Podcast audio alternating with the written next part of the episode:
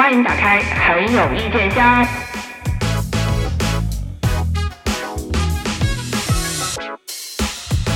有意见？怎么着？世界上最牛叉的事，是不是就是把电热毯卖给赤道几内亚，把电风扇卖给西伯利亚？但是他们都不如我们牛，因为我们能在湖南郴州开一家中餐厅，然后能在搞笑的真人秀里硬要卖一波深度情怀。你这个意见是夹夹枪带棒了几个节目呀？嗯，至少两个吧。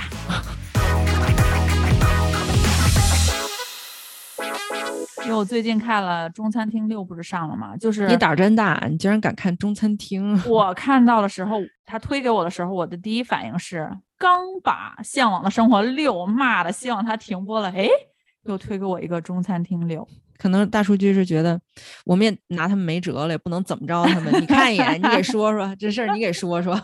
你就说我们导演组有多不会变通啊！你都在国内开了小明餐厅不行吗？瞧不起谁没吃过中餐呢？不是，你要在中国开中餐厅的话，那就有点儿。确实，这个事儿也是我当时你我，因为我完全。不敢关注这个节目，我怕看节目这把我看就是气死了。有听众朋友可能大概能分辨出一下我我们两个主播的性格之间的区别，就是，呃，小书童是一个就是气性很大的人啊，就是真的容易动真气。比如说看哪个节目气着了，就特别怕把自己一口气没倒上来嗝过去。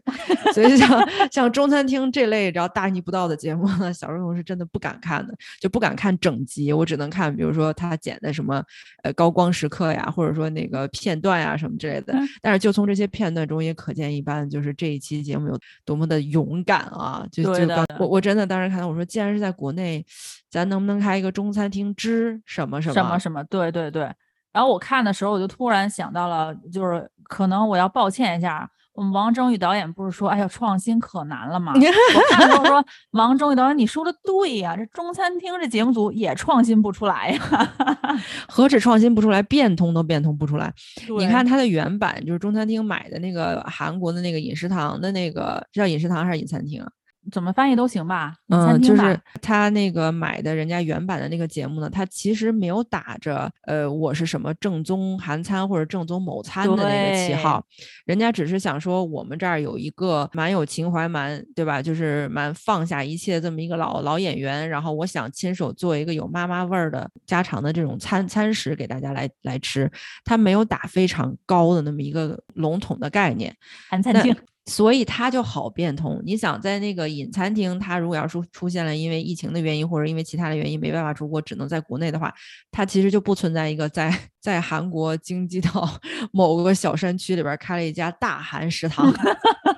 它不存在这个问题。但但是我们这个中餐厅就属于我们之前好像这个步子迈的有点大了哈，然后到第六季的时候扯着了感觉。其实其实它韩韩版那个在国内不是拍过一个江餐厅江食堂嘛，就是江湖东。的那个改版了一下，他是在国内嘛？其实他卖的也是韩餐，但只不过人家叫一个名字更接地气一点，更小一点。它的侧重点，对他侧重点放在节目上了，就是侧重点放在说，哎，我们确实有个真人，我们确实有一个艺人，用他的名字来命名，而且确实江武东的名字是撑得起一个江食堂的，对吧？怎么着？你瞧不起我们黄教主是吗？不是，你要是真说小明餐厅，我觉得也是说得过去。问题是，他没叫小明餐厅，他叫中餐厅。那个我们黄教主可能觉得。我觉得还是应该叫中餐厅，有格调。关键是，如果是叫小明餐厅的话，小明得亲自下厨啊。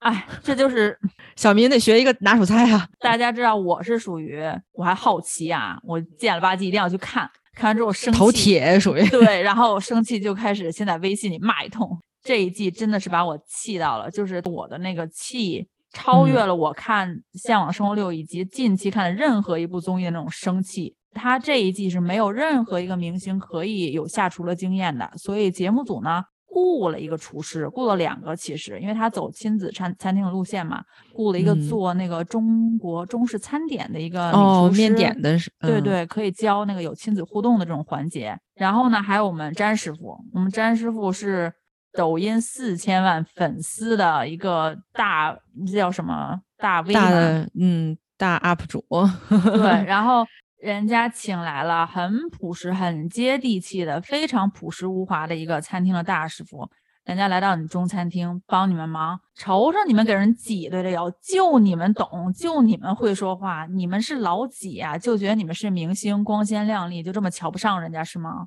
一个餐厅的灵魂不就是主厨吗？就是主厨，主厨在了，那还要你们这些明星干嘛？你们无非就是跑跑腿儿的嘛，就是端茶倒水的、服务的，你提供的都是外围的东西，你你再不尊重主厨，我我看他第一期的时候，我就已经很不满意，就是我觉得我可能真的是太高看芒果台了，我太高看嗯他们这个真人秀的童年滤镜。因为他当时刚到，他是一个山沟沟里的村子嘛，就是开进那个嗯山不是很容易的。我们嗯黄教主黄老板还当时还晕车了，吐了一次。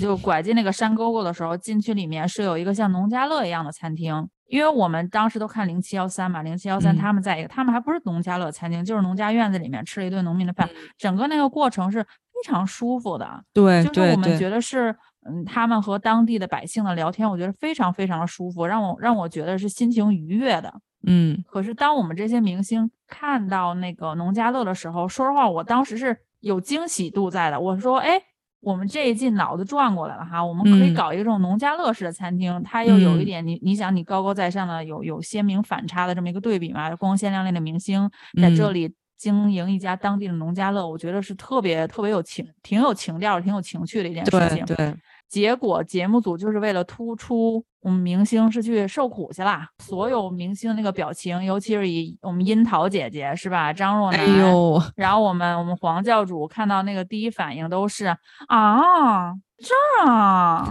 就是配不上他们的格调吗？配不上他们的地位吗？对，然后进去看的时候也一直在说这有点脏吧，这儿没法弄吧，这怎么弄啊？哦，我多少年没有见过煤气罐，天呐，这我们怎么经营啊？自己无知，居然还这么这么恬不知耻的表现出来，是感觉全国人民都得让着他是吗？就是一种高高在上，仿嗯佛不知道我们是有农民这个团体，我们是有农家乐这个这个实业存在的，像看嗯到了一个新鲜事物一样。但是你看到新鲜事物的时候呢，它就是一种居高临下的鄙视的态度、蔑视的态度，就觉得，哎呦天呐，你您把我当成什么人啊？为什么把我放到这个这个地方呀？就那种就是我不应该存在在这个地方，这个地方跟我比，就是跟我的格调比有点 low 了的那种情那种情况非常明显，是吗？对对对，就是有一种，你就应该把我放去，把我出口到法国贝尔多，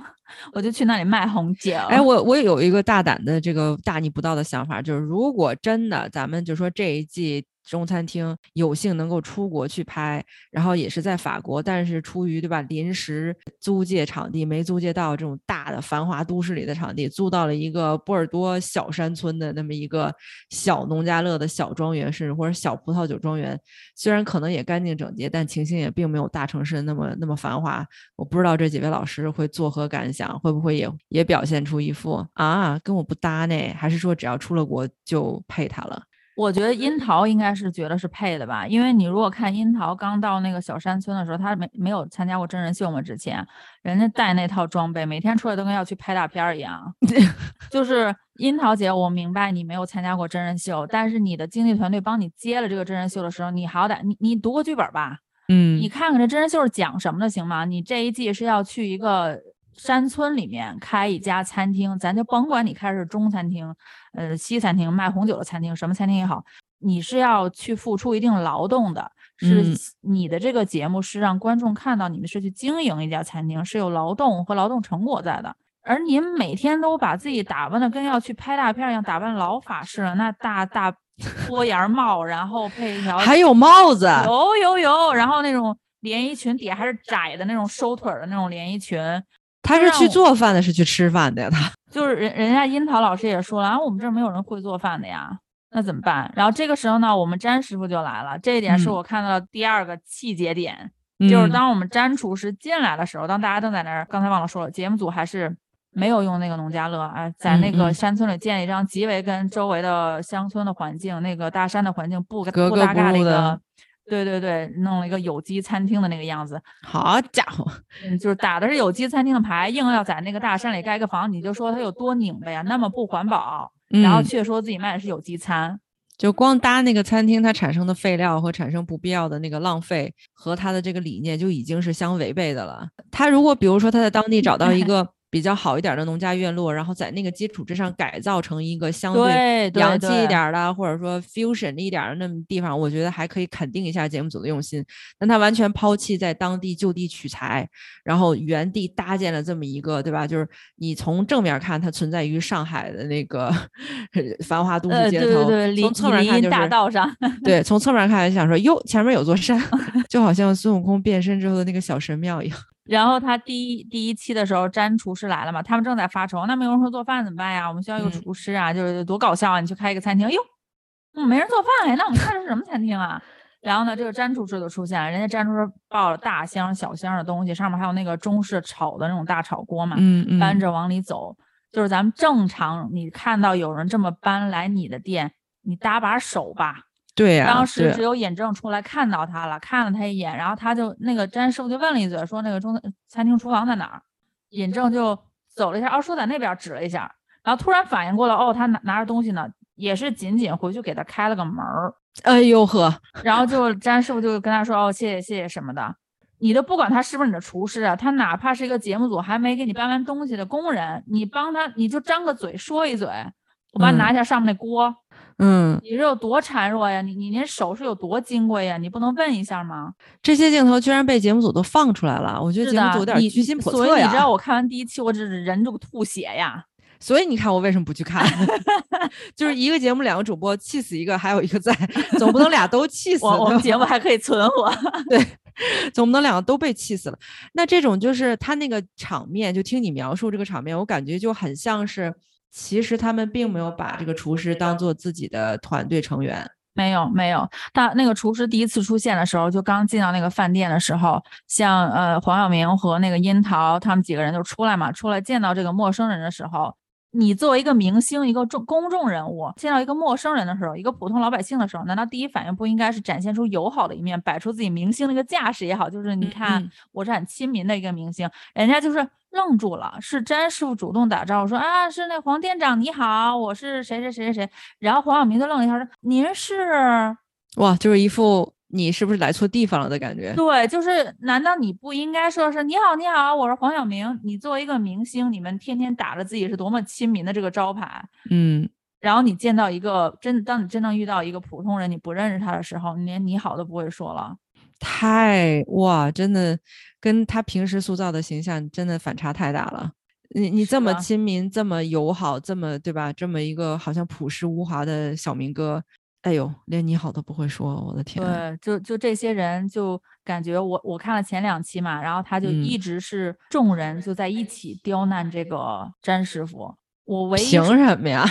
就是说不知道为什么，我看到现在我我最有好感的，真的就是我们陈立农，我们农农。那是我觉得 那些人里唯一一个会说人话的，就是唯一一个相相对体面有教养的人。对，就是人家这小孩知道这是一个大师傅，嗯，这个是比我在这个方面有专业性的人，我是抱着他跟人说话都是很有礼貌，抱着我想跟你请教，就是嗯您是要帮我们的这个态度去跟人家沟通。哎呦，剩下那些位，那你要就要告诉我呀，你跟我说呀。然后包括他们订菜单的时候，嗯这个是我要提一下，就是我我们要引入下一个话题。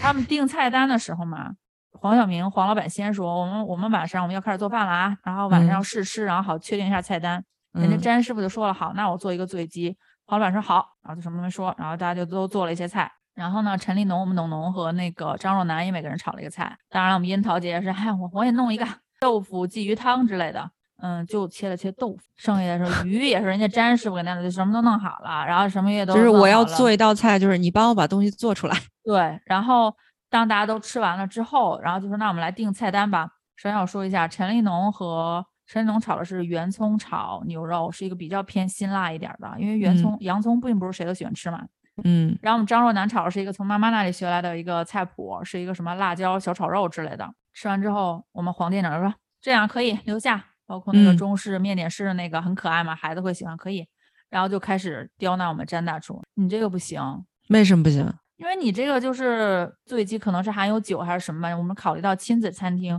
我跟你们讲，我有孩子，就是家长带孩子来亲子餐厅，他们点餐肯定是要顾虑到孩子的。你你这个太刺激，不可以。然后呢，我们詹大醉厨鸡不行，辣椒炒肉行是吗？啊，对对对对对。然后然后我们詹大厨就又提供给了几个方案，然后黄晓明就分别说不行不行，我们这是亲子餐厅，你这个就不适合小孩子吃，不是小孩子口味的，家长会顾虑，就会不点。相信我，我就是有孩子。然后展大厨提供的几个方案都被毙掉了，人家就起身离开了，可能有也是有一点不高兴吧。嗯这个时候尹正说了一句人话，就说哥，要不然你直接跟他说你想要什么样的吧。嗯啊，这时候我们黄教主又来了。我不可以跟他讲，我们要尊重他，他是一个有声望的大师傅，我要给他发表他观点的空间。哎呦哎呦，我现在有点就捂后脑勺，然后就那种哎哎哎哎哎呀，就是又是又我梗一下子又。就是我要我觉得，我不要你觉得，我给你空间让你提，你提哪一个我都觉得不对。这种人要是在在职场的话，就真的就是你不挨就是左右开弓一百八十个大耳光，我都大耳刮子，我都觉得都是都是人间对你是宽容的。黄晓明给我的感觉就是，你觉得是什么？我说不对，但你要问我，我觉得是什么？我不知道。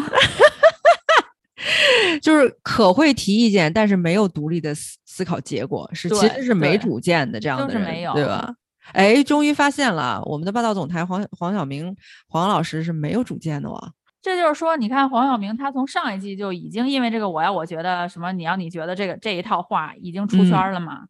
然后我们会以为他是不是有夸张的成分在里面呀？这嗯毕竟是个嗯真人秀，他可能是被放大了、被夸张了。可是这一季他又出现了这个问题，这就是说明他本人就是这个样子的嘛。那他其实不只是不不仅仅是一个不会沟通的问题了，我觉得这个人脑子可能都都不太够用吧。我们看到这个真人秀，因为我们前几期真人秀的节目里面也聊到过嘛，就是小如彤一直吐槽的我们内娱综艺真人秀这个本末倒置嘛，就是嗯人来了之后，你不让人家展现自己真实性格，你非要给给一个设立一个人设，写个本子，那老师您嗯来您就演就行了，您不嗯用展示自我，我们不需要知道您什么样。像这个中餐厅里面就很明显是走了另外一个极端，我们没本子，老师您就来展示自己。这时候你会发现，老师您自己真挺招人烦，挺招人 恨的，您别展示了。真人真人秀太真也不行，说实话对，。就是那你说真人秀，我们是走走哪一条路呢？我们是先先弄个人设，就是您来演吧，演这个讨巧，还是说您展示自己，但是您自己又招人烦？其实这个吧，就我就感觉我其实挺纳闷儿的。看那么多国内的综艺的时候，我就特别特别就是我非常想钻进国内这些编剧的小脑袋、小脑瓜里边啊，就看看他们到底是怎么想的。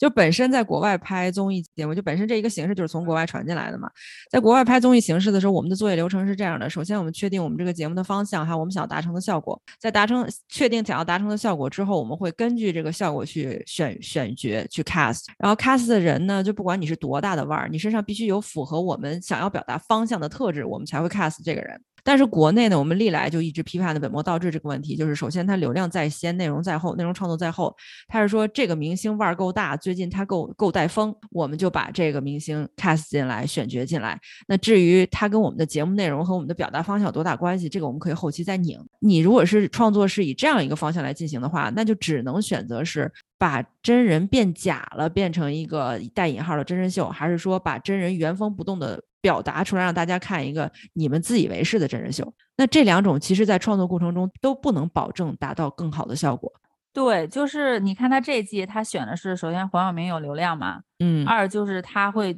找一个像樱桃这样没有参加过真人秀，或者甚至没有参加过任何综艺节目的，没有这就是他的爆点嘛，对吧？对，这就是他的嗯爆点。你看，我们樱桃老师第一次参加真人秀，但第一次参加真演戏吧，好吗？好好演戏，谢谢你。行，就是就是，但是第一次参加真人秀这个点，严格意义来讲，尤其是从制作角度来讲，它并不是一个吼吼吼的爆点呀。你第一次来参加，就是哎，我们家三岁小孩今天第一次第一次骂了个脏话，这也是第一次，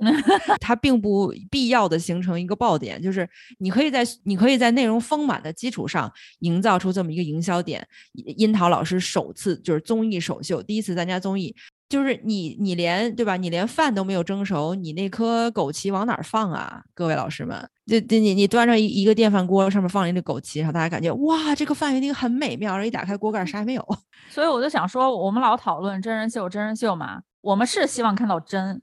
但是你要你别忘了，他还是个秀啊，也不是说随便你给我你拉一批真人来，我就我就得看，你要达到那个秀的效果。如果这个人真人，要不然就不是就是没有魅力，要不然就是有缺陷的 展现出来性格，那咱还秀什么劲儿呢？这这这秀出来不是招人烦吗？就给老师们拉低了好感度啊！对呀，就是我们我们在制作过程中也是在强调，真人秀它首先是个秀，它是它是 entertainment，它是要有娱乐性在先的，它是秀。然后其次，真人是达到秀的手段，就是它有别的秀嘛，有歌舞秀，有什么秀，然后真人秀是通过真人的表演，就是看似真实无修剪，看似随时就是 spontaneous 叫什么即兴，看看似即兴，但其实它给了你一个让你意想不到的惊喜效果。这样的情形下形形成的真人秀才好看。但是我们国内，尤其是中餐厅这种情，就是哎，我们够真哎。但是老师们，你本人的那个真不好玩，真的不好玩。而且老师们，你们真招人烦。我现在在想，就说如果要是在我的那个制片公司或者我的以前的同僚们在拍类似这种中餐厅的真人秀的时候，他在选角的时候，第一步肯定不会选樱桃老师这种演员，因为你在私下里没有给过，就是我们在做你的前期调研的时候，我们没有在任何录采也好，或者说任何你的私下的那个呃影片也好，或者说你的任何采访中。没有看到你这个人的性格上有任何闪光点，这样的人我们绝对不会选。但是为什么在这一季里边就选到了樱桃老师呢？仅仅是因为这是他的处女秀，仅仅是因为他真实吗？我真的好想扒开我们国内 编剧的小脑袋瓜来看一看。你说到这个真人秀的这个问题啊，我们往回翻到隐餐厅的时候，你会发现它即使是一个真人秀，但是当我们在经营一间餐厅的时候，我们既然是一个秀，但是又是真人的，我们就要把它做到真实。那我们餐厅是怎么经营的，我们就去怎么经营。我看饮餐厅的时候，我最喜欢就是他们也是女演员呐。然后他们在厨房做饭的时候，头发都是戴那个就是防掉头发那个发罩的嘛。嗯，我虽然是艺人，我虽然是明星，我的形象很重要，但我也知道我是在经营个餐厅。而我们的中餐厅，哎呦，我们樱桃姐那一波浪的秀发呀，哎呀，乌黑的秀发呀，就在那个房间里面，在厨房啊，哦，要做饭了，可能要扎起来，甩一下头，然后随随意的扎一下，把头发扎起来，就那个感觉就是。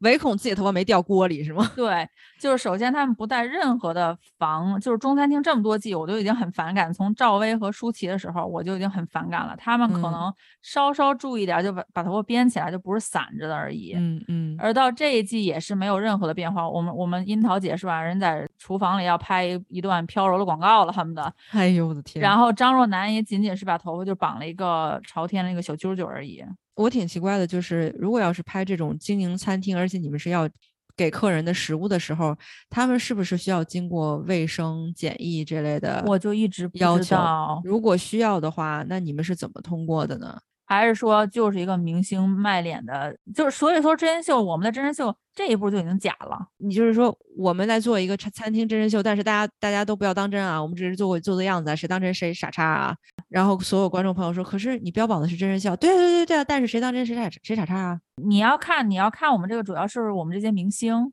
看真人儿，看真人儿，看看真人，就是不要不要在意我们是多么的假，设置有多么的假，是给我们一个怎么样一个设定，什么一个专业设定，那都只是为了体现出我们，你要体体现出我们的人格魅力，真有魅力，各位老师们，特别的有魅力，可以不用再来了。中餐厅六，我再次呼吁芒果，可以在停播《向往生活六》之后把中餐厅也停播掉，谢谢，第六季可以了。我们就是以小透明节目强烈的呼吁，请把所有 自以为是、自以为秀的真人秀节目都停掉吧。提到黄晓明，我要提一点，我现在特别反感的，我觉得这应该是吐槽大会之后带来的这股风气吧。嗯，就像黄晓明这种，你比如说你在一个节目里面，你你做的这么不尊重别人啊，就是我要我觉得，我我不要你觉得。完事儿之后呢，只要上一个这种节目，或者哪怕自己录一段 vlog，然后在这个这个视频里面。做几个梗黑一下自己，自黑一下，自嘲一下，嗯，就我这件事情就没有发生过，或者我可以继续去犯这个错误，因为你看我勇于自嘲啊，我有勇气自黑啊，我没有在避讳这个问题啊。就是他其实后来把这种自嘲已经当成一个自我防卫的工具了。我自嘲一下，我就可以继续无耻；我自嘲一下就可以继续没礼貌，然后自嘲一下就可以继续利用我的这些。性格上非常劣质的点，或者说为人处事当中非常劣质的点，继续圈一波钱，而且观众还就吃这一套。我觉得有的时候我们不禁要反问自己，就是我们观众怎么就那么贱呢？怎么就明星明星自嘲一个，我们就是哎呀妈呀，好有趣！对，就接受就先片儿了，咱能不能长点记性？这个就是我用道明寺里一句经典名言，就是跟咱黄老师说一下啊，道歉有用的话要警察干嘛？你自黑有用的话 要我反感你干嘛？自黑有用还要观众干嘛？你不要觉得你犯了一个错误，然后这个就成一个尚方宝剑、金钟罩铁布衫了，我自黑一下。然后就为我之后继续犯这个错误提供一个非常坚实和强强力的后盾，这没有关系。你犯的是个错误，你首先应该想的是我以后怎么改正，以后不再去犯这个错误了。你我学会尊重别人，而不是你看我勇于承认自己的错误，我是一个很有勇气的明星。我让我公开让大家嘲笑我这个，那我就可以继续犯错。对，但我下一季继续这个样子。这个是我现在很不喜欢的国内内娱的这个风气，就是。你的犯错仿佛还成为了你身上成为一个笑点、闪光点、一个爆梗点的一个一个有利的条件了。真是资本会运作啊！就是明明可能有一些明星还要遮掩一些点，但现在想说别遮别遮，把这个点拿出来自嘲一下，就又可以挣钱了。对对对对对，真的，我就想说，如果黄晓明老师没有意愿改正自己的，我要我不要你觉得我要我觉得的话，请你也停止道歉，因为你道歉并不真诚。是的，黄晓明老师就是，嗯，你觉得自己的自嘲很有意思，我觉得我不接受，我不要你觉得，我要我们觉得。作为观众，你可不可以给我们这张脸，让我们觉得一下下？好像好像仿佛貌似我们好像是你的衣食父母吧？哎呀，我其实一开始就想着不不吐槽了，我但是我那天看完那个微博那个片段，我实在是把我气得不轻。就是最新的，就是好在这次新来的这个大厨还知道回嘴。之前那个大厨他都忍多少期了？七期都被说啊！我天，我都受不了了。黄晓不是，哎呦，黄晓明回去演霸总吧，行吗？就我宁可他看他演那个霸总，我也不想看他真人这么烦，在现实生活中当霸总是吗？啊，真的是，哎呀。就是他们这些人让我感觉，就是这几个明星坐在一起跟一个素人大厨叫板的时候，就是较劲的时候，就让我深深的感觉到这些人一点儿也不善良。不管他们平时就是在社交媒体上是怎么。包他们团队是怎么包装他们的？然后他们一遇到一些事情会捐款呀，或者发声什么的。嗯，不管他们之前做了多少这方面努力，在他们面对那个大厨的时候，就是自己脑子也不清楚，还跟大厨在那记个，就 居高临下的，可有道理了。自己觉得每个人的脸上都写着大大的那个不善良。对对对，没错，就是。你看，我们樱桃姐后厨的时候，就是乌黑的亮丽的秀发要披散下来，在前台的时候又扎的那个紧呢，配两个那个就整整反了吧？对，然后就配两个那个那个大的那个吊坠耳环，哎呦，就勒的我都，咱也不知道啊，可能高档奢侈品品牌特别的轻，那个分量特别轻。可是我看着就觉得，你这一天干嘛呀？对吧？咱是个经营餐厅，咱不是上这要 T 台走秀来了。他们几个人那种轴劲儿啊，就那种哎呀就不行，非得跟那个大厨掰扯。哎，就叫你这个精力可不可以放在经营上？为什么一定要放在折磨这个素人大厨身上呢？人家说的话也并没有错啊。就是他们作一圈的那个感觉，就因为这期不是刘畊宏夫妇来嘛，然后加上我之前不是说陈立农就对这个大厨还还挺礼貌的嘛，但是陈立农辈分又很小，也不敢说话。你就看他们在那儿挑大厨毛病的时候，感觉就是 Vivi 和刘畊宏加上陈立农他们三个坐一排，嗯，好尴尬呀，也不太清楚。哎，你说这个画面真的，画面真而且真的很难看，三个台湾人。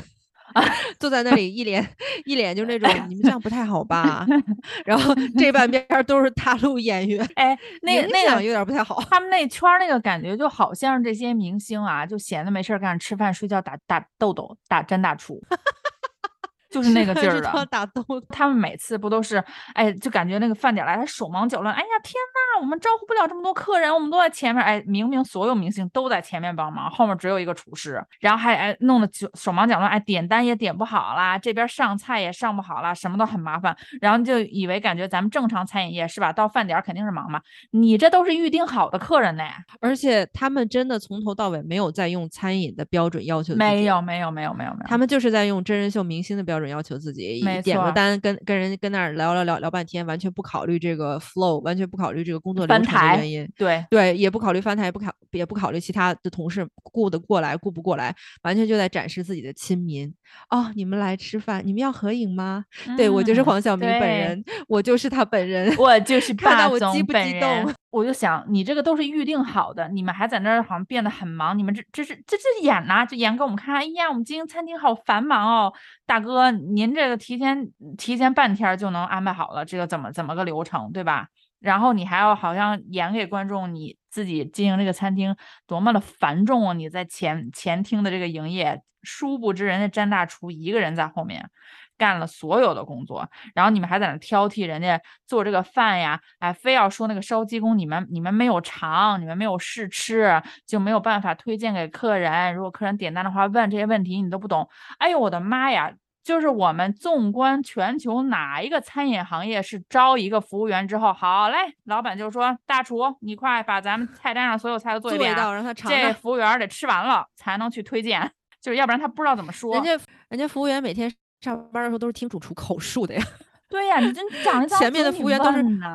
都是听大厨口述记笔记，然后直接转述给顾客的。而且大家没在餐厅工作过，大家都出去吃过饭吧？你问嗯特色菜的时候，服务员如果有记不住的话，人家也会说我去后厨帮你问一问。对，没有服务员说，哦，您问这个问题，因为我没有吃到，所以我没有办法回答你。我们小明哥，我们樱桃姐，我们就一定要尝到这道菜。怎么那么愿意干慈禧太后身边的那啥的工作呢？太监干的工作就必须得试吃一下，是吗？替我们这些这顾客就是上帝嘛，替替替皇上就得试吃一下，看有没有毒，辣不辣，刺激不刺激，是不是符合不符合您忌口的要求？我们这些就是我们小的都给您试清楚了，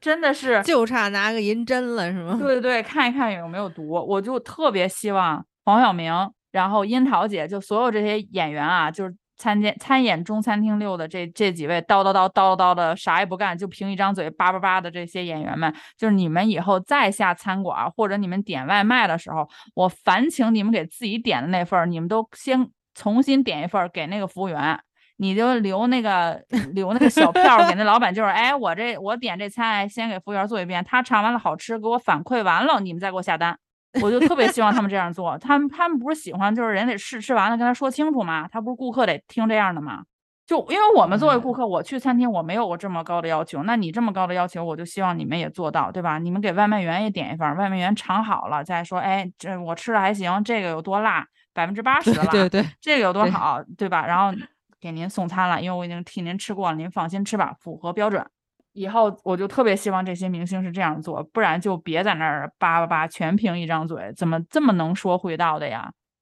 真的老话说，没吃过猪肉还没见过猪跑吗。这几个明星活生生给大家演绎了，没吃过猪肉，猪跑也没见过。今天看到一个那个社交平台上推给我的，好像是微博上推给我的吧，就说那个建议还是强制说张翰去演黄晓明，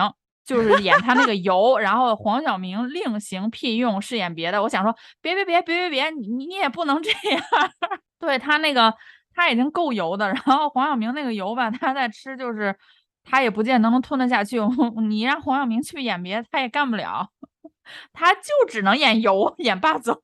我真的就是真心希望这个樱桃姐是吧，回去好好演戏，踏踏实实演戏。然后那个黄晓明教主，黄教主，真的咱就回去演霸总吧。你哪怕你演两演那个两个霸总，再演一个好角色都行。对，就是你你演一个不善良的霸总，也比我看你本人不善良。我因为我愿意相信你是一个善良的好人。原本就感觉这几位演员参演者。就都应该说演技还可以，人品应该不太差的吧。现在看完这个中餐厅的这个真人秀之后，滋儿滋儿滋儿了。哎，芒果为什么一直要就必须要请黄晓明演这个中餐厅？我也是不理解。呃，二零二二年两个疑问啊，到年底的时候可以评估一下，就总结一下。嗯、目前为止，两个疑问是东八区是怎么过审的，以及黄晓明是怎嗯、么 被 芒果相中演。中餐厅对两位油腻的霸总是怎么在二零二二年还能一直就业形势还不错的？这个是一个疑问。哎，说到这个，我就要提一下，我真是自己找罪受的典型代表。嗯，我救不了你。前两周我们录那期讨论张若昀的时候，不是说那个《新游记》吗？我就去看一下《新游记》。你居然又看，哎呦，我真是懒，真是救不了你，救不了你。那叫什么？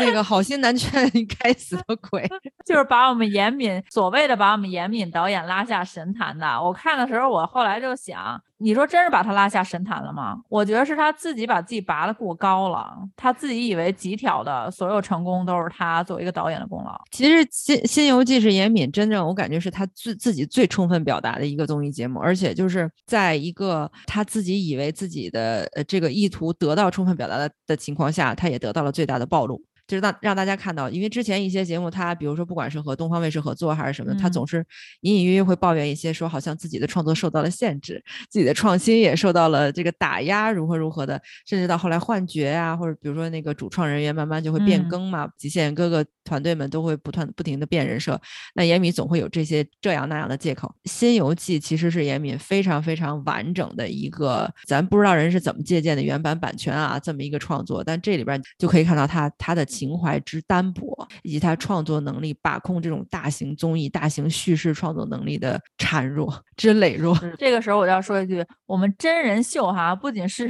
艺人如果没有什么魅力、性格魅力可以作为一个真人展示在一个秀里的时候，这个时候也包括了我们导演和幕后制作团队。就是如果这个真实的导演没嗯有什么才华，而硬要想展示自己才华的时候，你这个秀也也撑不起来，也不可称之为秀。你看，就是又回到一个这个节目的本身。其实极挑它也是根据韩国的原版综艺的版权来的，就是人家提前给你设定好的这个形式和 format，人物之间的这个团体之间的关系是如何的，他们之间形成这样什么样的冲突，然后各种各样的游戏环节，人家是定好的。他其实是站在一个非常非常成功的综艺的肩膀之上，复制了一波人家的成功。但是那一波成功呢，也并不是仅仅靠原来几条的这个 format、几条的这个形式，而是因为他当初那几个选角选的太精彩了。这里边我们不得不说，不管是我们对吧，黄小厨当年在那个彻底油腻之前的那个呃神算子的角色，其实在当时的综艺里面算是比较呃耳目一新的那么一个角色是的，是的，角色，然后再加上我们黄渤老师这种亦正亦邪，然后孙红雷这种就是老就是老臭土匪对老奸巨猾、臭土匪那个劲儿。其实这些形象，你说他们是绝对真实的真人秀吗？并不是的，这些老师都是非常巧妙的加以掩饰，加了一些角色塑造在里面的。你说孙红雷生活中真的是如此之憨、如此之野蛮霸道吗？那一定不是的。那黄磊老师一定在生活中就是处处算计别人们的，应该应该也不是的。黄黄磊老师肯定也是知道藏拙的，所以他们这几个老人儿非常清晰的知道观众想看什么，他们就给了观众想看的东西，而且是加这就加了一定的这个装饰和艺术在嗯创造。然后我们不得不提到一个现在人设已经彻底崩塌的这个八爪鱼先生啊，这个罗先生，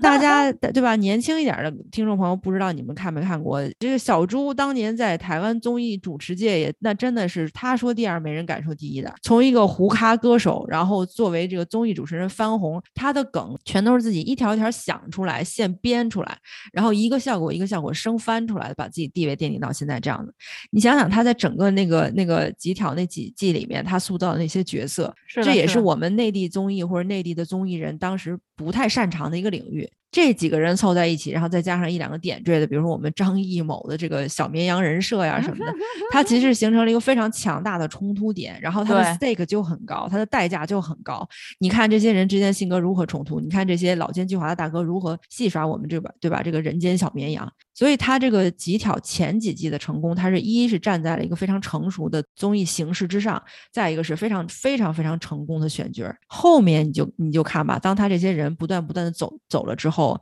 只剩下我们一个对吧勤勤恳恳的迅哥之后，他的难看就不是说一个成熟的剧本儿和一个成熟的形式能够架得起来的了，能够接得住的了。真人秀里边的真人没有性格特征也不好玩儿，所以他最后扑街扑的非常的理所当然。这个也就是说，我就说严敏为什么对自己有个误判呢？就是当你说那两种形式促成了早期的那几季极挑的成功和在内娱的真人秀综艺里面脱颖而出之后，加上媒体的一些渲染，或者是周边人可能是对于严敏的这个提醒也好、吹捧也好，严敏嗯好像突然觉得、哇，这档综艺的成功，这说明我相当厉害呀，我这是中国真人秀综艺的教父啊，自己把自己就嗯架上这个神坛。其实他忘记了这个综艺的成功，他的付出、他的占比其实是非常有限的。就是他的付出和他的创意在那里边其实是一个边缘作用，就是有他就锦上添花，没他这个节目也不会难看到哪儿去。说实话，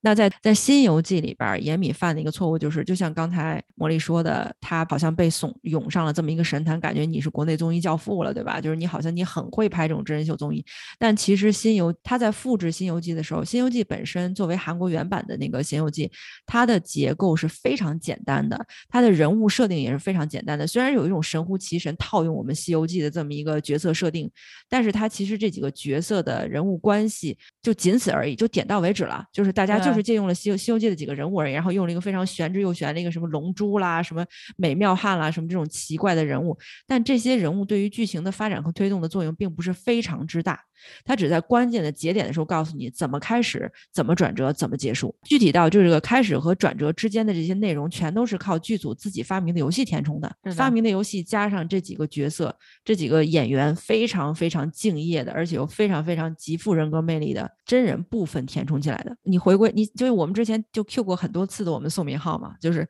明明在舞台上是一个就是狂炫酷炸天的那么一个 rapper 啊，然后到后来我们的表那个 PO 嘛，我们在嗯台上那都是好家伙那个小低音炮啊，那就性感的不要不要的。结果一到真人秀里边，那个傻憨憨呀呀，那尤其是两个人在戴着耳机互相喊那个猜名词的时候，那段戏真的感觉是，哎呦，我邻我邻居家二哥也没这么傻。这种反差和这种就是这就是我们不断提到的 stake。代价。就是代价，就是一个人的反差只可以达到如此之大，这给观众的惊喜是非常非常巨大的。而反观我们国内这版的《新游记》，严敏以为自己懂得了这个综艺的真谛，懂得了说起承转合中间这个内容由我们来，我们剧组来发明游戏来填充没问题。可是你们就是你们跟韩国原创剧组比了，你们差的恰恰就是在这儿，你们发明的游戏过于复杂，你们发明的世界观、人物观关系过于复杂，让观众不知道该把注意力放在哪里，而你们的游戏又过于无聊和和幼稚。就是喧宾夺主了，而且我看他这个《新游记》啊，首嗯先人人家严敏导演，人人家是原创，哎呦，国内首档，然后呢又又不承认买买又不说版权了是吗？又不说这种没买呀，什么叫承不承认呢？然后人家就是不说这个跟《西游记》有关系，但是你看那个节目的那个制作那个小 logo 上面又画了嗯个唐僧小帽子。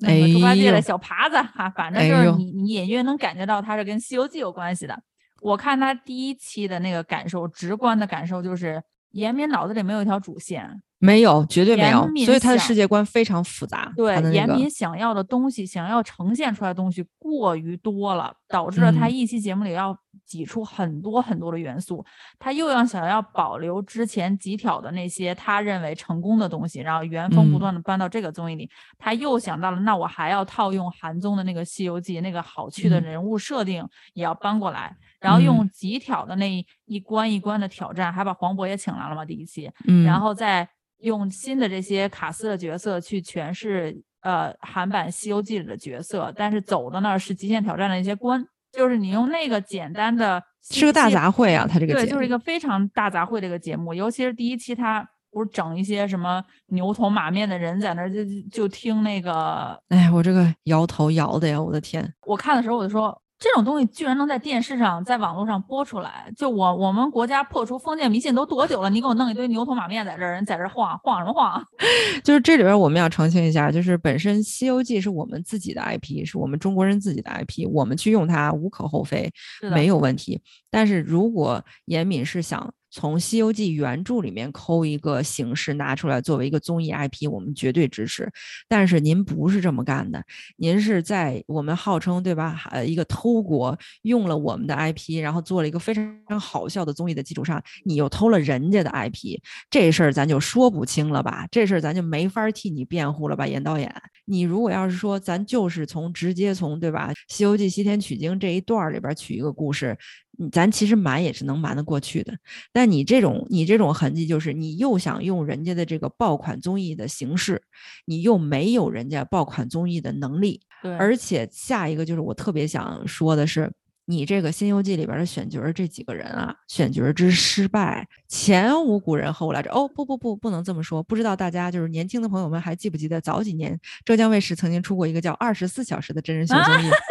那个选角那才叫前无古人后无来者呢。这前无古人后有了来者，这不就？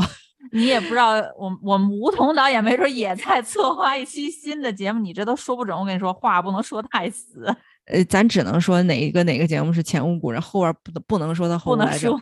咱们就一个个说说这几位嘉宾啊，就是说我首先最大的意见就是，我们岳云鹏真的皮了。小月月可能他现在是肩负着挣钱养我们整个社，或者说养我们小家庭的这个责任，所以经常会出来参加各种各样的综艺节目、走学什么的。但是小月月已经疲了，小月月身上的综艺效果已经没有了，所以请敬请各大综艺导演，除了德云逗笑社啊，就是敬请各大综艺导演不要再请小月月了。小月月脸上的疲态已经掩饰不住了，不想贡献效果，也不想贡献包袱了。他连自己的那个憨厚善良都不想再贡献了。他现在展现在荧幕前的是一个偷奸耍滑的，并不友善啊这个形象。然后张若昀呢，又是我们一直说的对吧？哈士奇本人哈士奇，上镜哈士奇，演角色还是哈士 奇，还是哈士奇。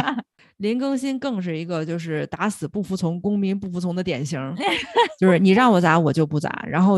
跟他半斤八两的黄子韬，黄子韬是以为不服从就是真人，就是好看。但殊不知，黄子韬老师，你那个尴尬的性格和你那个自以为帅的表情，对于我们这些观众，尤其是以我以我这种女性观众为代表的这个大部分的这个综艺节目的受众来说呢，是真的是说尬不尬，但是说好看不好看。你生撩我们，我们不接受。我觉得黄子韬老师是有一点那种怎么怎么说呢，就是土笑土笑的。我自己发明一个词儿，就是他本人如果是有一个访谈节目，他跟记者有一对一的访谈，你发现他挺挺搞笑的，他回答问题的方式也好，他语言的那个输出表达也好是搞笑的。但是你把他放到一个真人秀里，像小书童讲的，他不喜欢遵循规则。嗯，那么我们真人秀里，虽然说我们是需要你展现你真人的性格魅力去吸引观众，但是你还是要沿着这条主线走嘛。我们黄子韬经常演着演着自己就自说自话，就是他以为不配合这种情形是给剧组或者给观众提供了更多的效果，但其实黄子韬老师没有意识到，当大家都是期待着一个综节综艺节目的走向是在往前走的时候，你无形中走了岔路，你就给这个整个综艺节目的导向形成了一个反作用力。你没有促使这个节目往更好的效果上去走，反而你让这个节目变得混乱和模糊和让人困惑。我们黄子韬老师，你别说，他是不是听过咱节目呀？人家有可能觉得。我可了解真人秀有代价这说，你看你们这设计不行，我给你们整俩代价。就属于你跟剧组先打个招呼是吧？你自己凭空生出俩小代价来，那可是不行。然后最后还有几个对吧？就像我们 Arthur 陈飞宇同学，就本身是一个无趣的帅哥，就请你回你的电影圈、电视圈做你的无趣的帅哥花瓶演员就好了。你真人也不好玩，你服从真人秀规则也不好玩，就是你就是一个无趣的花瓶美男，对。对不起，这话说的比较硬，比较难听，请不要参加这样的真人秀来再暴露你自己的弱点了。你想，而且对他中间也都退出了嘛。然后马伯骞就属于行吧，出来赚个钱嘛，对吧？效不效果的吧，对吧？知道大家不容易，出来赚个钱。反正虽然你家也不需要钱，就是可见这个整个节目的形式设定是失败的，选角是失败的，没有一个人是有能力。担起这么一个提供笑料、提供包袱、提供这个主线的能力的，你哪怕安插个杨迪在，我觉得效果都不会那么差。就像我刚才说，我觉得严敏自己脑子是混乱的，他不知道他自己到底想表达突出的是哪一个。就包括他，你看前几期那些闯关也好，就有网友就说嘛，其实严敏导演一直想要做的综艺节目就是狂输人文情怀，嗯，我们就是体验底层百姓的生活，洞察我们人间疾苦。可以去拍纪录片的，其实严导演，对，就是你要是真那么有情怀的话，咱尝试一下纪录片吧。就是我们在录制节目之前，我们做了一些小小的调研啊。当看到《新游记》的百度百科节目模式介绍的时候，我们俩都震了一个跟头。咱们节目是怎么说的呢？对吧？《新游记》讲述的是六位青年在各种人文奇观中。用二十一天去完成一个人间历险记，最终成为自己平凡生活中超级英雄的故事。大家记住那个关键词啊！二十一天去完成一场人间历险记。好家伙，合着我们这几位老师都不是人是吗？是从天上掉下来来人间完成的。就是 咱都是爹妈生父母养的，傻，忽然一瞬间您就不是人了。您得体验一下人间生活。他他就是让他们去体验了什么？让那两个去卖楼嘛？让那个张若昀和小岳岳，就是每次我们所谓的。体验这个劳苦大众的这个普通上班族的这种辛酸也好，就是辛勤嗯工作也好，对吧？就是找两个明星上那刷脸去，你让两个有光环的。大家都相对很耳熟能详的、喜闻乐见的这个明星上那儿去卖房也好，搞租房也好，就但凡这种露脸的这种工作性质，嗯，你觉得公平吗？你觉得他们是在体验这个工作吗？还是他们是在用明星的这个光环？他其实就是在真人真人秀节目里边又秀了一波优越感，就是告诉所有的平凡人，你看我哪怕是生活在和你一样的环境里边，做着和你一样的工作，我也比你有优势，我也比你有特权，你就认命吧。对，这让观众普通观众看下来，我们只有这种感觉，我们不会觉得说哇，明星哥哥来体验平凡人生活了，好感动哦，就是对对对对对，还有那个包括他们去体验那个快递物流收发的，哎呦那个林更新呢，咱聊会儿天儿吧，哎呦可耍小聪明了，觉得自己在真人秀里可可有一把幽默感了，拉着人家干活的小哥哥说咱聊会儿天儿吧，偷点懒吧，觉得自己这个偷懒这个事情可能是一个挺搞笑的一个点啊，我一点也嗯不觉得搞笑。我只是觉得强，我只是感觉到强烈的被冒犯。你拿我们每天就养家糊口的工作当了一个乐子，而且他很像那种小时候我们上学就是已经自自暴自弃了的一个同学，就拉着你聊天不让你补作业，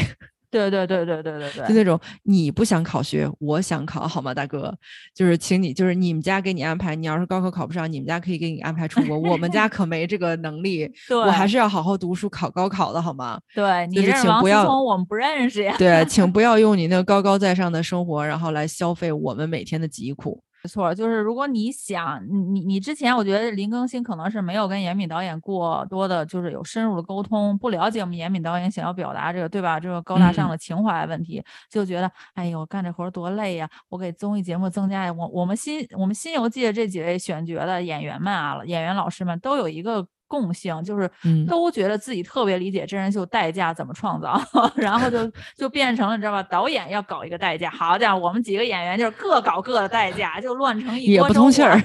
就是这各搞各的代价，彼此不沟通，然后一个大代价生出了一波小代价。我就说严敏这个人就是拧巴嘛，又当又立。我又想输出一波搞笑的综艺，就是靠这些流量明星赚钱。嗯，我又想表达我跟别人是与众不同的，我是嗯有深刻的思想的。这不就是贪心的秀才吗？就是我好贪财，但是哦不不不，我心里边想的都是仁义礼智信。以后我们严敏导演就是贪心秀才小严敏。他还不如就好好搞那个德云逗笑社呢，我觉得。就是就是，你就帮别人赚钱就可以了，就是你也不要自己想想办法输出自己的情怀了。你要说你在我们德云社面前输出情怀，那你对 我们我们对吧？我们这都是对吧？台上演员比观众多那会儿过来的人，你这套跟我们德云社可玩不起。别老想着又要赚钱呐，又要成名啦，然后又嗯要胸怀天下呀。嗯，胸怀天下用用用不着您，您就好好的做点儿代价特别好的综艺，把我们观众逗笑了，那就是您胸怀天下了。我们上了一天班挺累的了，回家不想动脑子，看一点真的让我们发自心底想笑的东西，就是胸怀天下了。不用您去找一帮演员在那说，你去看看他们是怎么工作的呀，你试试他们这个工作，不需要，您还去打扰人家工作，人还得培训你。对吧？一帮一帮呃学历也也比较有限的文化水平也比较有限的老师们，你非要逼人去学习，你你这多不人道啊！你这不是胸怀天下呀？就是严敏老师，请您就是 leave us alone，放过我们平凡人吧。